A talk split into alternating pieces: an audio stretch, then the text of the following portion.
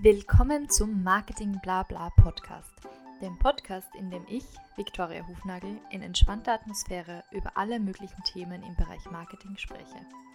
Ich freue mich sehr, dass ihr heute wieder mit dabei seid und wünsche euch ganz viel Spaß bei dieser Folge. Welcome to another episode of Marketing Blah. As promised last week, or two weeks ago actually, um, we're gonna have another one on GCVB German content Vienna Berlin. So I'm already joined again with Joe Wiedemann, who we already interviewed two weeks ago. Hi, Joe. Thanks for being on the podcast again. Hi, Victoria. Nice to be here. So, um, just for our listeners who haven't uh, maybe listened to last week's episode, by the way, check the last episode out definitely. Um, can you just summarize again what is GCVB? Well, GCVB is a, um, a new uh, content and PR agency uh, based in Vienna and partly also in Berlin. Um, and what we, or the reason why we um, founded GCVB is because we think that a lot of uh, small and, uh, and, startup companies um, require uh, support um, throughout uh, the, the, the, functions of uh, or individual functions of communications, meaning marketing, PR, content marketing, online marketing, mm-hmm. digital marketing, uh, cross functional support um, at affordable prices. Um, and the other perspective is that we want to give perspective to the companies going to Germany or Austria and tell them that they should consider the entire so-called DACH market, which is stands for um, uh, Germany, Austria, and Switzerland, and partly some some other smaller German-speaking regions. Mm-hmm. Um, but this market has a has a potential of a, hundred million um, inhabitants mm-hmm.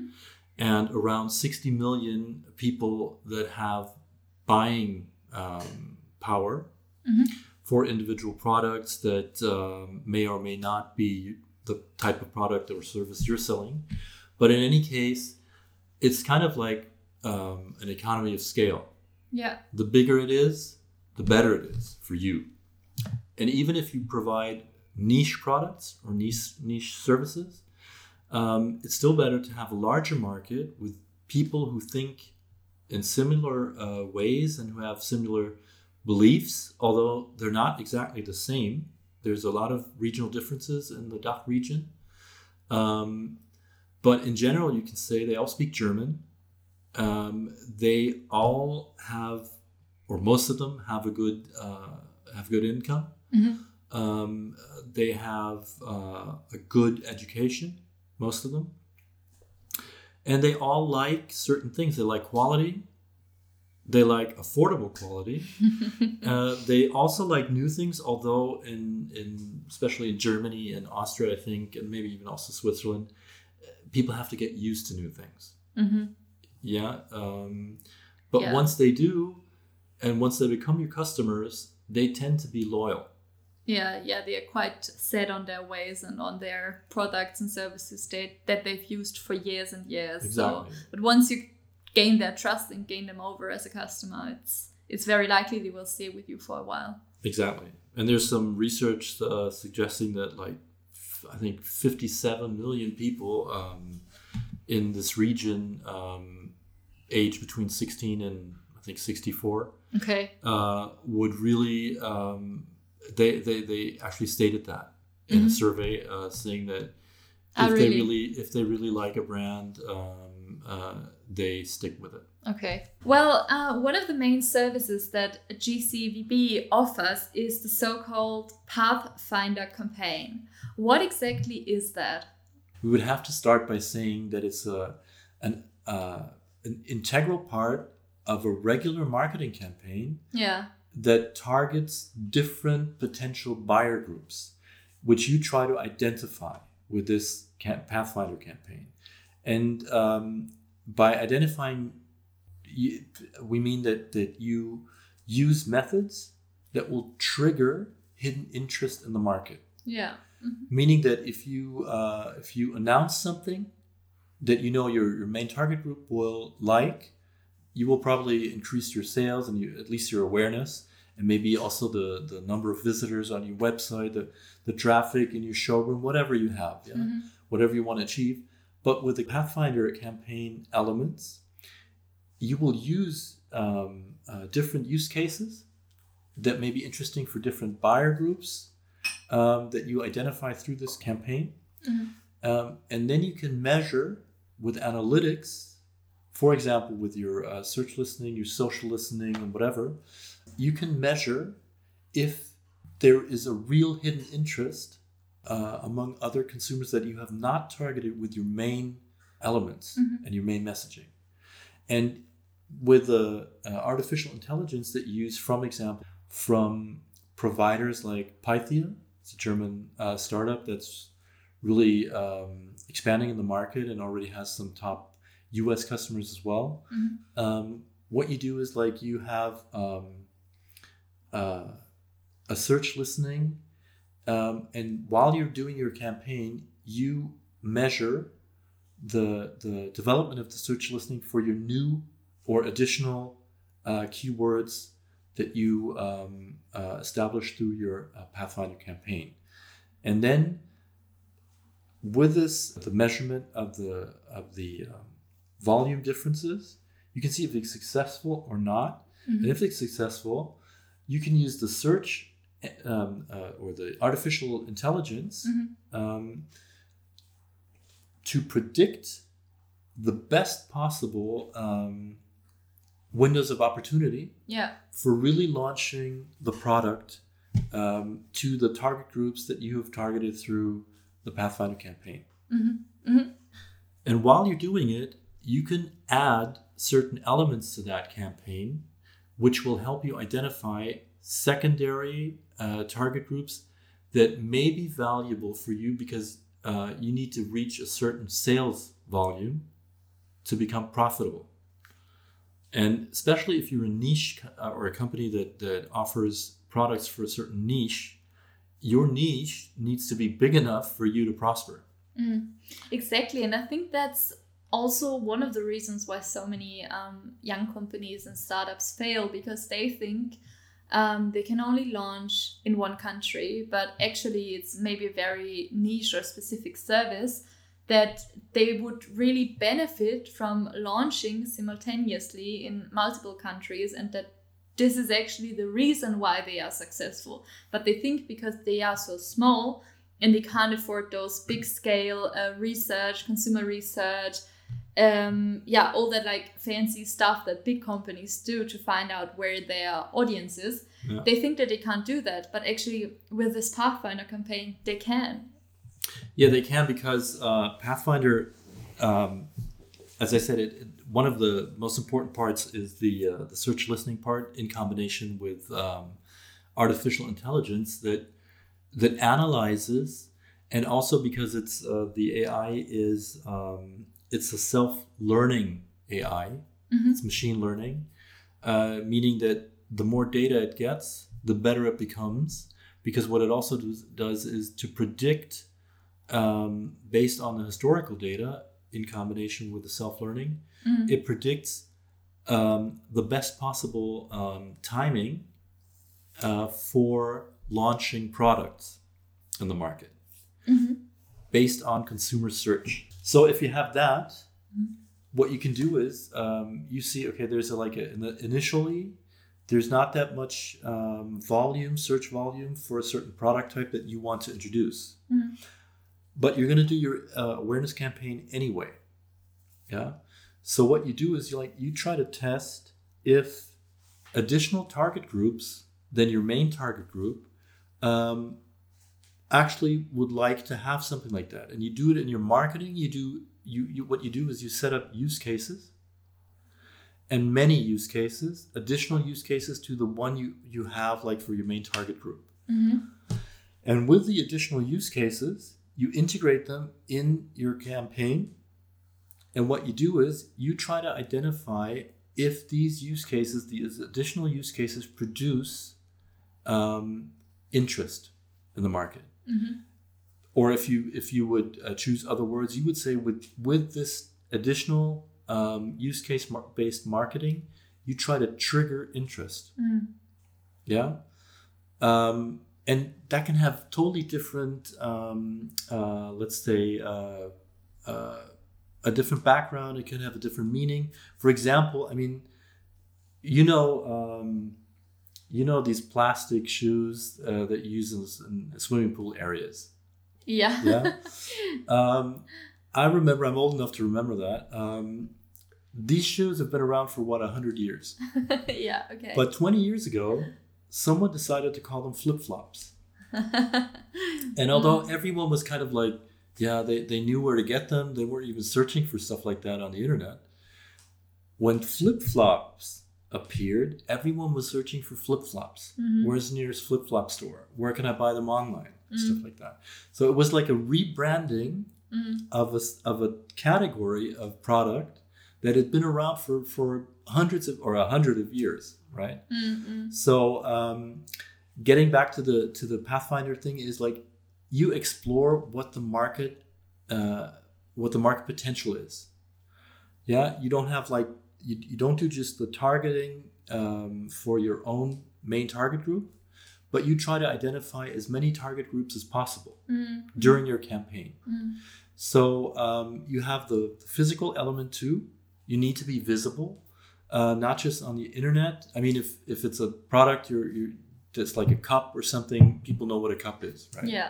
But if you have a new software or a new service uh, type, people have to experience that. And for experience marketing, you also need physical um, elements. And even if you have something that is not that you can't touch, you can still do performance um, uh, experiences and everything in physical area. Yeah, exactly. I mean, that's what we had to deal with in the last two years, where everything had to be moved online, and you had to really create experiences that, um, yeah, stay in the consumers' minds without doing actual events like actual experiential marketing campaigns, which I still think are so important and are so impactful when done right. Um, and I think also they will come back maybe in like a different scale or in a different setup or in a hybrid method um, with technology maybe also supported but they are also like when they fit a product and they or a service and they are uh, put in place with the launch strategy i think it can be really really powerful and impactful Yeah, yeah, definitely. And what we're seeing now is like, um, of course, customers want to go into the shops. Yeah, they want some physical experience because they've been locked down and Mm. like f- for more than a year. So um, that's what's happening now. And if you have products that you export from foreign markets like Canada or, the US, Mhm. um, and you only have the online um, experience, that may be enough for a certain number of consumers, but others, and that will be uh, a large number of consumers, they would always prefer a physical experience. Mm. And even if it means that they won't buy it on the spot, at least they get an impression. I mean, and there's like, as a general rule, you could maybe say that the higher the price, the likelier it is for a consumer to say, I want to touch and feel that before I buy it. yeah, yeah. And you can't do that online, or it's, it's difficult to do that. yeah it's like companies really had to find a way around that like with the um, vr headsets and stuff like that where you like really try to like recreate that experience online and while this is definitely something that is interesting and that's gonna stay in the marketing mix in the future as well it's it's not really the same as a physical real life experience and you're totally right i think even if more and more things are online, some things will stay offline still. And maybe there's even a trend to offline uh, communication again. Yeah, Possibly, possibly. Um, that's something we could ask Pythia. then we can have, yeah, Pythia can, can, uh, can maybe answer that. But yeah, but uh, coming back to the to the um, yeah, sorry, we went a question- bit off no, no, topic but- here. No, it's nice. Um, no, but the the point is um, the the Pathfinder marketing campaign. Um, they have to be set up in a way that really can, can test what you want to uh, to know, right? Mm. Your your first because it's an additional element of a regular marketing campaign. you have to, uh, to to develop a concept that allows you to really gather data and and maybe even also when we're talking about physical um, experience real life consumer um, feedback Mm. yeah if for example if you want to introduce a car and you do a road show uh, through all the Dach countries yeah like say 10 12 metropolitan areas and even uh, country uh, uh, side areas Mm. um, you do a road show that's the physical experience which you connect with online marketing um, and maybe even virtual uh, experiences that you create from the physical experiences Yeah. so you use all the elements and, and all the data you could possibly gather to find out which consumer groups Mm. offer a lot of potential Mm. for your product. That's actually, I mean, I, I think I haven't even told you that, but it's actually something we're doing next year for uh, my other company. Um, we are uh, hosting the Matura Ballmesse, the um, conventions for prom committees. Um, actually, we're going to have one online and one offline. So we're actually going to have like a real life event and in a certain location. But for some people, obviously, they can't come to that location because it's too far away or too complicated or whatever else. So we're just like looking into how we can recreate that same experience online and you have to think of different things like Yeah. when you do a convention or a fair or where there are stalls and everyone wants um, the uh, guests at the event to come to your stall you have to kind of find a way to also direct them to your stall online Right. so you know that it also pays off for everyone who has a stall there and there is solutions for that which are insane actually yeah, yeah, of course. I mean, it, today a lot of things are possible today, um, and you know that in experience marketing you can include uh, tasting things, not only seeing things but uh, feeling things, tasting things, Mm. smelling things, Mm. uh, and hearing things. So all these um, impressions can be integrated, but again, uh, I mean, one of the main points of the Pathfinder campaign is to keep it um, cost neutral or as cost neutral as possible. So the aim is that as a company that wants to um, to really launch a product uh, or a brand in a, in a new market, and that could be like from even from within, inside the Dach market, an Austrian or a German company Mhm. um, wanting to to launch a brand or a product.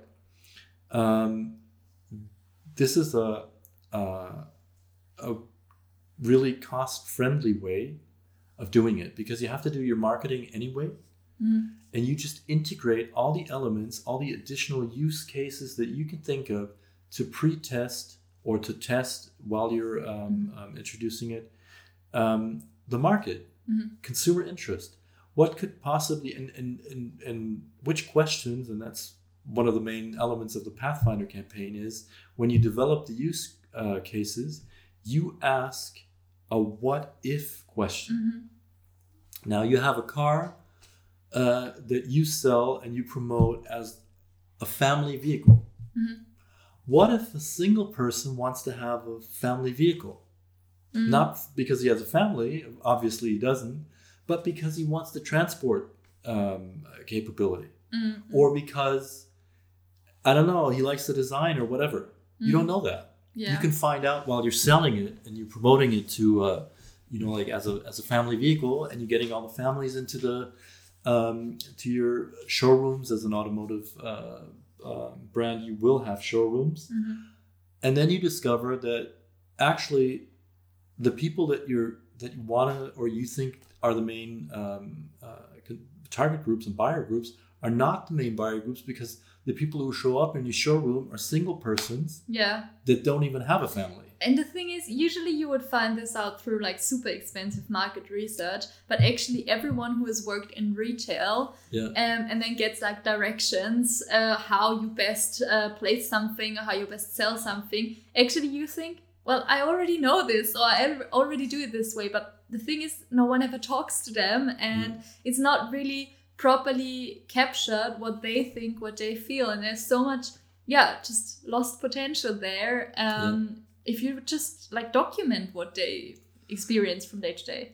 Yeah, and, and I mean, um, in general, I would always um, advise companies to um, to gather as much market data and consumer data as possible, um, and real consumer data. Real consumer da- data in this case means with a Pathfinder campaign with a what if question, Mhm. you would use your what if question to uh, create a use case, and you would c- communicate that use case with as a like a not the main use case of your campaign, but a, uh, secondary use case, Mm. and you test the valid, validity of, of your assumption that some people in the market will like this. Mhm.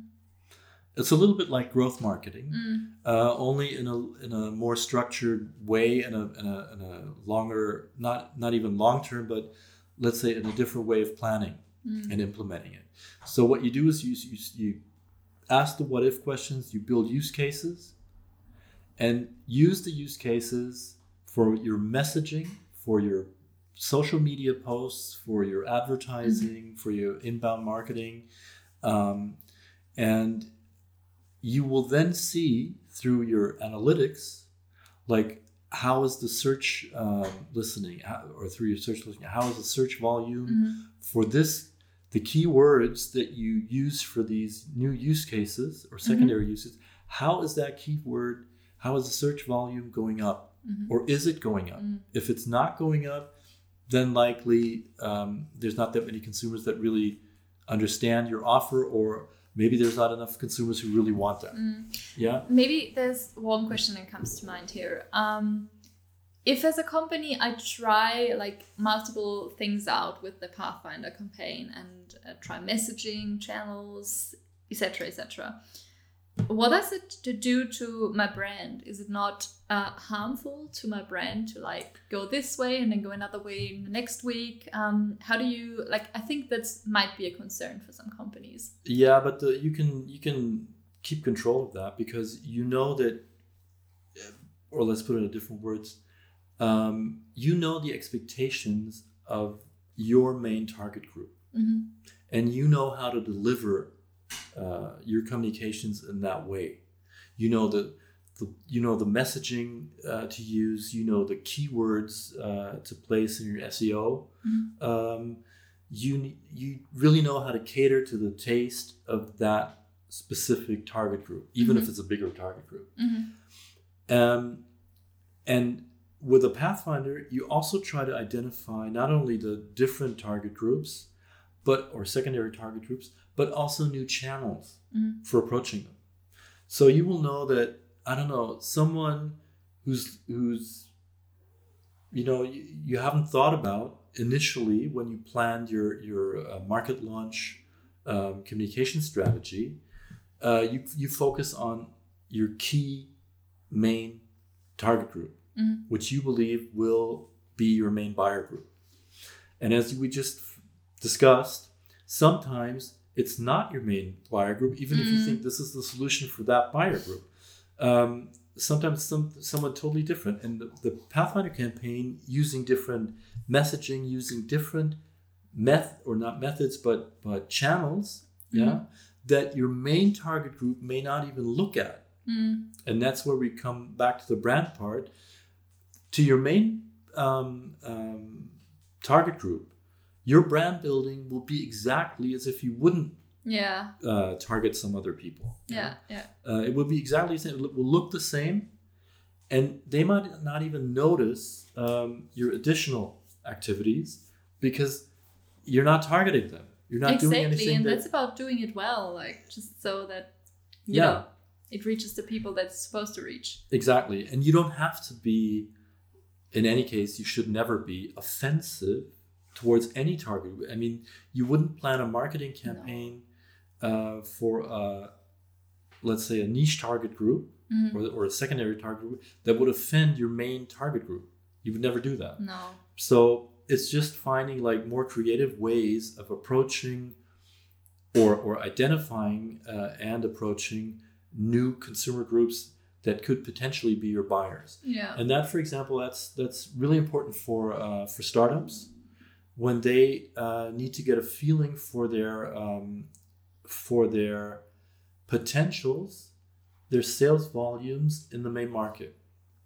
Even if you focus on a niche, it could well or it, it will be worthwhile to also consider other target groups right from the beginning. Mm. So it means you can st- you can totally focus on your niche target group, but you will do additional measures Mm. uh, while you're doing it. You will also launch additional measures that target other um, buyer groups that may turn out to be your main buyer group Yeah. after your initial success when you reach the main target or, or the main market. That's Right. also what having a startup is all about, you know, like in the product section, they already know this because they, you know, develop the minimal viable product and Exactly. test it out. And while they do that, they might realize at some point, oh, this feature is not needed, or actually it's used in a completely different way than what we thought. And it's the same with their marketing, really, if you want to think it like that.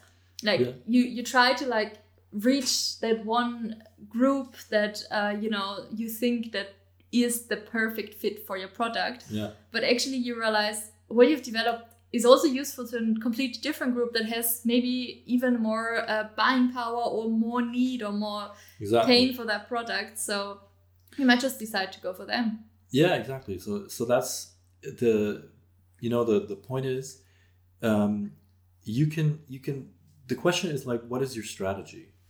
Um, do you care about you know like uh, um, identifying additional target groups? Do you even have the production capacity to really scale up your your uh, your production?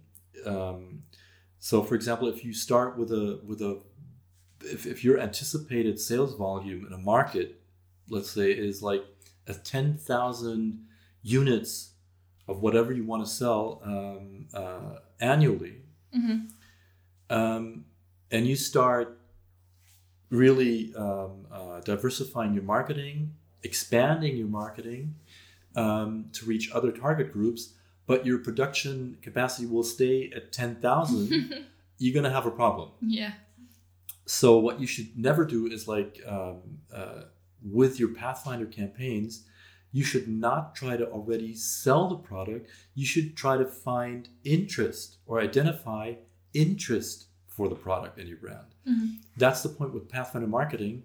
Um, what, what what you do is like you identify target and buyer groups, um, which you can later target with an impact campaign that you can do when you know you have the capacity to deliver the products that you sell. Mhm. Because there's nothing that annoys customers, especially in Germany and Austria, more in Switzerland, um, than ordering uh, products and then having to wait three months because you promised two weeks but you can't deliver. Uh, and it's fine for you to have a delivery shortage because it says that your product is is popular, but to the consumers, it's a really bad thing, and that will actually be really damaging to your brand. Mm. Yeah, because it's like you- you're like um, you're get you're getting money, people are buying your stuff, but you're delivering like really really late yeah and that's not good. So what you can do is like you use a Pathfinder uh, campaign to identify uh, new buyer groups, which you can then target with impact marketing later. Mhm.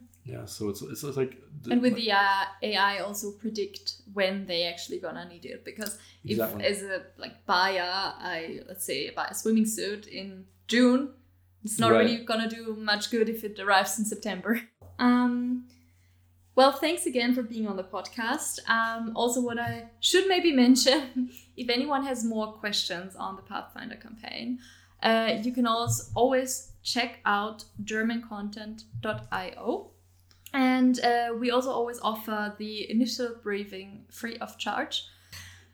So if you want to check out what your what if questions could be and how you could discover your consumer interests or interests of the consumers that you don't even know have a need for your product or service, feel free to reach out to us and we would be happy to set up a meeting with you.